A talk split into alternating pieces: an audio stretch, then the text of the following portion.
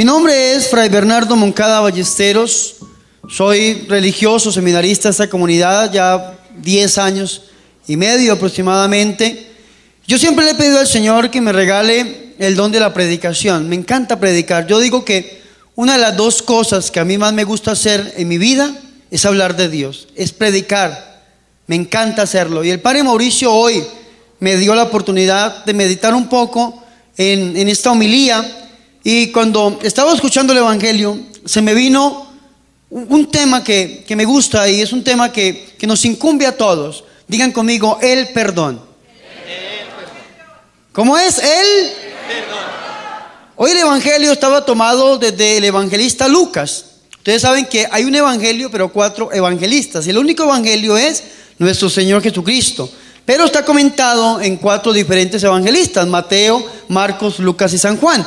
Resulta que en el capítulo 6, versículo 27 del Evangelio de San Lucas, que está tomado hoy, nos dice el Señor algo tremendamente fuerte para nosotros y que queremos hacer esta meditación para llegar al perdón.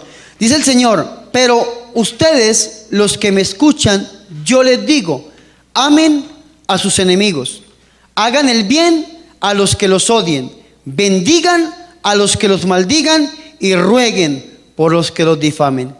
Qué duro es eso. Qué duro es eso. Yo no sé si ustedes se han puesto a pensar en qué duro es esto. Llegar a amar a un enemigo.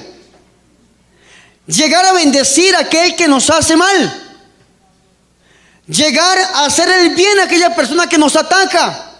Arrodillarnos a orar por aquel que nos violó, que nos robó, que nos difamó, que habló mal de nosotros, que cada vez que tiene la oportunidad lo que hace es, como dicen en la calle, darnos la puñalada en la espalda.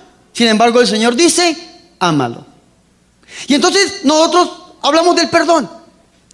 Y cuando hablamos del perdón, entonces muchos decimos, es que yo perdono, pero no. Hoy se la saben de memoria. Yo perdono, pero no olvido. Les voy a explicar qué es el perdón. Pero primero voy a tratar de explicar qué no es el perdón desde una predicación del padre Darío Betancourt.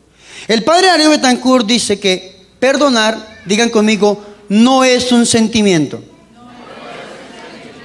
No es que un... ¿Cómo así, Fray Bernardo, que perdonar no es un sentimiento? Claro. Hay gente que dice que yo perdono cuando siento hacerlo. Usted nunca en la vida va a perdonar porque nunca va a sentir hacerlo. Hay gente que dice, eh, yo perdono cuando me nazca. Digan conmigo, perdonar, no es algo que nazca. A uno no le nace perdonar. Usted mañana no amaneció y, ay, quiero perdonar a, a todos mis enemigos. No. Y uno no perdona cuando le nazca. Otra cosa que no es el perdón. Dice, perdonar no es olvidar. Digan conmigo, perdonar no es olvidar. Lo repito, hay gente que dice, yo perdono, pero no olvido. Y usted nunca va a olvidar, usted sería un inconsciente, tendría que caer en una demencia total para poder olvidar y perder la memoria. Yo una vez perdí la memoria, estaba predicando en un fin de semana, viernes, sábado y domingo. Prediqué en Chicago, Illinois, en Wisconsin, prediqué en Michigan y prediqué en Indiana, en un fin de semana en cuatro estados diferentes de los Estados Unidos. Viajaba de noche y predicaba de día y terminé con una vigilia. Resulta que me invitaron desde Indiana hasta Wisconsin, que son como ocho horas de camino. Y cuando yo llegué, me tocaba predicar a las ocho de la mañana. Yo llegué y me dijeron, no, Fray Bernardo, su predicación la pasaron a las once. Yo dije, bueno, me voy a acostar un ratico para descansar el camino y después predicar. Puse mi celular a las diez y media de la mañana, me acosté a dormir en el carro. Cuando el celular timbró, yo abrí los ojos y yo no me acordaba quién era.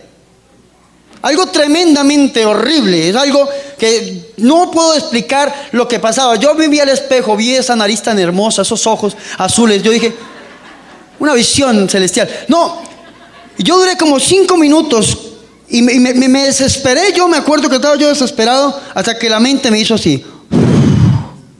Y acordé quién era, qué iba a hacer en ese lugar. Es algo tremendo, pero, pero nosotros nunca vamos a olvidar. Sobre todo, se lo digo yo, un robo, una traición. Aquellas mujeres que le entregaron a sus esposos su virginidad, su juventud. Y cuando usted cumplió 40 años, su esposo hizo un negocio y la cambió por dos de 20. ¿Qué, qué duro es Qué duro es. O aquel hombre que, que le entregó también su amor a su esposa y resulta que, que llegó la infidelidad o llegó la separación. O, o usted estaba trabajando en una empresa y usted trabajó años y llegó otra persona y lo cambiaron, lo echaron por esta persona. Qué duro es. Y usted se acuerda de ese jefe que tal vez le hizo la vida imposible y usted no se puede olvidar eso, porque perdonar no es olvidar. Digan conmigo, perdonar no es una condición. ¿No es qué? Hay gente que dice, yo perdono, pero que Él venga y me pida perdón. Y eso lo, lo escuchamos nosotros mucho. Es que yo lo perdono, pero si Él viene primero y me pide perdón a mí. Y perdonar no es una condición. No es un sentimiento, no es algo que nazca, no es olvidar y no es una condición. El cristiano no perdona porque sienta perdonar. El cristiano perdona porque le toca perdonar. Si nosotros fuésemos de otra religión, podríamos obrar de otra manera. Vean la noticia, lo que está pasando en el Oriente Medio, en algunas partes del mundo, donde aquellos que no son amigos terminan un poco mal, pero los cristianos perdonamos porque nos toca perdonar. Y muchos de nosotros decimos, sí, Fray Bernardo, yo quiero perdonar, pero no puedo. Yo quiero perdonar. ¿Cuántos de nosotros queremos perdonar? Yo mismo tengo a mi papá por aquí, hoy lo mandamos a operar porque mi papá cuando yo tenía siete años, mi papá se fue de la casa. Yo me acuerdo que me lo encontré cuando tenía como 14, 15 años y me hizo un desprecio terrible que yo le dejé de hablar a mi papá por muchos años de mi vida. Ahora que soy religioso desde los 21 años, me ha tocado a mí, Fray Bernardo Moncada, reconciliarme con mi papá. Hasta el punto en que me lo traje para mandarlo a operar y, y buscar los medios para que tenga un poco de calidad de vida. Y entonces muchas veces dice uno, yo quiero perdonar, pero no puedo. Y entonces vienen dos dimensiones. Digan conmigo, el cristiano y el hipócrita. La terminación ta es la negación absoluta de algo. Y la terminación ma es la aceptación absoluta. El idioma es el lenguaje total de un pueblo. El idiota es aquel que niega su identidad. El hipócrita es aquel que niega sus sentimientos para ocultarse en algo. Como aquellas personas que, lo ven a usted, hola hermano, ¿cómo está? Dios le bendiga y por detrás, ta, ta, ta. Eso es un hipócrita, que por dentro eh, y por fuera están eh, sonriendo, pero por la espalda le están clavando el puñal. Y el cristiano, ¿qué diferencia externa hay entre el cristiano y el hipócrita? ¿Cuál es la diferencia externa entre el cristiano y el hipócrita? Ninguna. Ninguna. Usted puede ver a alguien y puede ver sonriendo, pero por dentro puede tener algo. Ahora la pregunta es, ¿usted qué es? ¿Cristiano o hipócrita? Usted actúa como cristiano, aunque no pueda, pero quiere. ¿Y quién es el cristiano? Aquel que aunque no pudiendo lo quiere hacer. ¿Y quién es el hipócrita? El que pudiendo hacerlo no quiere hacerlo, pero demuestra como si sí lo hiciera. ¿Me hago entender? Hay dos dimensiones totalmente entre esto, el cristiano y el hipócrita. Y escúcheme muy bien, nosotros tenemos un santo patrono de los predicadores de la comunidad misioneros marianos que se llama San Juan Crisóstomo, el boca de oro. Cuando lo sumaron para la canonización, eh, San Juan Crisóstomo no tenía su lengua totalmente incorrupta, el patrono de los predicadores. Y resulta que San Juan Crisóstomo dijo una cosa muy hermosa que la quiero traer yo hoy en acotación. San Juan Crisóstomo dijo, el querer viene del hombre, pero el poder viene de Dios. Cuando el hombre quiere, Dios puede, pero cuando el hombre no quiere, Dios tampoco puede. Y entonces usted me dice, Fray Bernardo, yo quiero perdonar, pero no puedo. No se siente hipócrita. Porque usted en lo más profundo de su corazón quiere hacerlo. Ahora hay circunstancias en su vida que no lo dejan perdonar. Y eso es lo que hay que trabajar. Esas pequeñas acciones, esas pequeñas cosas que están en, su, en la historicidad de su vida, en su memoria, es lo que toca trabajar para que usted una ese querer al poder de Dios. Y entonces usted me preguntará, bueno, ¿y entonces qué es el perdón? Vamos a la Biblia, al Evangelio de hoy. Y digan conmigo, perdonar es hacer. Mira al hermano que tiene al lado, mírelo, mírelo. Mírelo, tiene cara de perro viejo, ¿no? Dígale, perdonar es hacer. ¿Qué es perdonar? ¿Y hacer qué? Escúcheme muy bien. Dice el Señor, ustedes los que me escuchan, yo les digo. Ustedes los que me escuchan.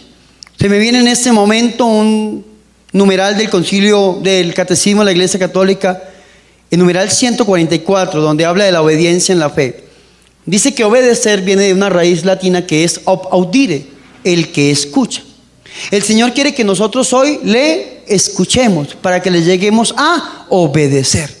Audire, de hecho, de los 614 mandamientos o las 614 leyes que tiene el pueblo judío, la primera es Shema Israel, Deuteronomio capítulo 6, versículo 4. Escucha Israel. Antes de tomar cualquier decisión, antes de hacer cualquier cosa, lo primero que tenemos que hacer es escuchar.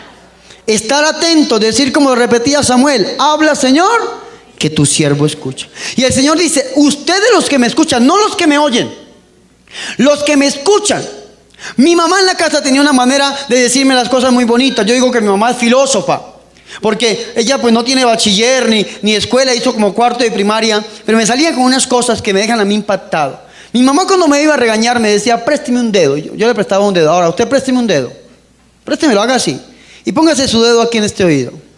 Yo decía, ¿y para qué, mamita? Para que no le entre por un oído y le salga por el otro. Escúcheme muy bien, ustedes me tienen que escuchar hoy. Antes de hacer cualquier cosa, antes de tomar alguna decisión, usted tiene que abrir sus oídos a la voz del Señor. Dice Romanos 10, 17 que la fe viene por el oír y el oír la palabra de Dios. Y ahora yo digo, el perdonar viene por el oír y el oír la palabra de Dios. Porque poniendo usted sus oídos atentos a la voz del Señor, es que usted puede llegar a ser por el otro. Y entonces el Señor dice aquí, escúcheme muy bien, dice el Señor, ustedes los que me escuchen, amen a sus enemigos. Qué tremendo esto. Y entonces perdonar es hacer. ¿Hacer qué? Digan conmigo, un acto de amor. ¿Qué es perdonar? ¿Hacer qué? Un acto de amor. Ahora imagínese usted, nosotros los colombianos o los humanos tenemos una frase que dice mi peor enemigo. Imagínese usted el peor enemigo. Esa persona que le ha hecho tal vez la vida imposible, hoy en día le llaman bullying, ¿no? y me hicieron bullying que le ha hecho bullying desde muy pequeñito. Yo me acuerdo también cuando estaba en el colegio, a mí me hacían bullying por mi nariz. Yo no sé por qué extraña razón me decían Pinocho. Yo no lo entiendo. Pero, y yo duré mucho tiempo eh, traumado por mi nariz. Hoy en día digo yo, me sané tanto que hasta con lengua a la vez. Mm. Claro. Hay personas que se le han burlado de alguna parte del cuerpo, un gordito, un flaquito. Yo me acuerdo de mi amigo José Barrera que José no usaba camisas manga cortas porque le daba pena de sus brazos. alguien se le tuvo que haber burlado. Hay mujeres que no les gusta una parte de su cuerpo. Hay, nosotros estamos haciendo alabanza muchas veces y le decimos a la mujer, póngase la mano en la cintura y por alguna extraña razón hacen esto. No sé. Hay personas que no les gusta alguna parte de su cuerpo porque alguien se burló de esa persona o, esa, o, o eso que usted tiene en su corazón y el Señor hoy le dice, ámalo. A ese peor enemigo tú tienes que amarlo. Tal vez ese peor enemigo vive en tu casa. Tal vez es tu papá. Tal vez es tu mamá. Tal vez es un hermano. Y nosotros los religiosos que escuchamos tantas cosas todos los días, sabemos por qué le decimos esto. Tal vez ese peor enemigo es su hijo que lo ha hecho sufrir. Tal vez ese peor enemigo es su hija. Tal vez ese peor enemigo es su vecina. Tal vez ese peor enemigo es su suegra. Aquella suegra que dice que usted no era. Tal vez esa persona que vive con usted o aquella persona que vivió y le hizo tanto daño que se alejaron y hoy en día están sin hablarse. Yo le decía el domingo, familiares que duran años sin llamarse, años sin hablarse, peleando y el Señor hoy dice, amen a sus enemigos. Yo me imagino que usted empieza a pensar en su peor enemigo y usted dice, que me dan ganas de todo menos de amarlo. Y es que se acuerda usted de sus amigos de Medellín, de los de la moto, dicen, es que me dan ganas de, de amarlo. Pero escúcheme muy bien, el Señor dice, amen a sus enemigos. Y esto no es nada bien, dicen, y ustedes los que me escuchan, hagan el bien, dice el Señor. Hagan el bien a los que los odien. Imagínese usted pensar en su peor enemigo en ese momento. Y que su peor enemigo toque la puerta de su casa buscando comida o buscando un favor. Y usted le abra la puerta de su casa y esa persona que, que lo ultrajó, que lo dañó, le pida un favor. Y el Señor dice, hágale el bien. Qué tremendo eso. Y usted también dice, no, si no lo puedo amar, mucho menos hacerle el bien. Yo me imagino que la oración de una persona que tenga algo contra alguien es, Señor, que le caiga un rayo y lo parta. O como, oraba la, hermana que, que, era gordita y decía, Señor, si yo no puedo adelgazar, engorda a mis amigas. claro, hacer el bien a aquellos que nos han hecho mal, hacer el bien a aquellos que nos han ultrajado. Dice el Señor, bendigan a los que los maldigan. Bendigan a los que los maldigan. Uy, hermanos, es duro, es difícil. Es difícil amar, hacer el bien y perseguir. Digo, y bendecir. Perseguir es fácil, bendecir. ¿Cuántos de nosotros hemos intentado hacerlo y no hemos podido? Y usted dice, Fray Bernardo, pero es que yo quiero, pero no puedo. Y entonces el Señor nos da una última o un último consejo, porque el Señor sabe que somos frágiles. Está bien que usted no pueda amar, se lo acepto. Está bien que usted mi hermano no puede hacer el bien, se lo acepto. Está bien que usted no pueda bendecir, se lo acepto. Pero hay una cosa que usted sí puede hacer por su enemigo y es orar por esa persona. Y usted como cristiano está en la obligación de ir al Santísimo, arrodillarse delante del Señor y decirle, Señor, yo no puedo perdonarlo. Yo no puedo. Quiero, pero no puedo. Quiero desde lo más profundo de mi ser llegar a amarlo o amarla, llegar a bendecirlo, a bendecirla y si me lo encuentro llegarle a hacerle el bien. Pero no puedo. Vaya, dígale eso al Señor. Y ese querer suyo se va a unir al poder de Dios y usted va a llegar a hacer lo que se llama un acto de perdón. Y el día que usted perdone, ese día va a ser totalmente libre y totalmente sano para la gloria y honra de nuestro Señor y Salvador Jesucristo. Porque perdonar no es un sentimiento, ni es un pensamiento, ni es una condición. Perdonar es hacer. Entonces yo quiero invitarlos a todos ustedes, hermanos, misioneros marianos que han venido hoy a esta Santa Eucaristía, a que nos dispongamos a orarle al Señor para que nuestro querer se una a nuestro, al poder de Dios y llegar a perdonar. Es hacer algo por el enemigo sin sentir, porque nunca se va a sentir, por tanto, nunca se va a perdonar. Yo se lo digo, y soy un testimonio de esta predicación, mi papá. Para yo perdonar a mi papá me costó tanto que me tocó arrodillarme por años a orarle al Señor. Y en eso de arrodillarme a darle al Señor, Dios ha ido restaurando mi familia. Yo me siento hoy tan contento por mi familia una familia disfuncional. Mi papá, un hombre de negocios, que ya se los dije, cuando mi mamá cumplió 40 años, el hombre la cambió por dos mujeres de 20. Y lo robaron porque le dieron una niña de 15 años. Y abandonó a siete narizones hermosos, así como yo, por una niña de 15 años. Esta niña se fue, mi papá se perdió por años perdido, un hombre con mucho dinero fincas, avionetas, pistas de aterrizaje, una cantidad de cosas.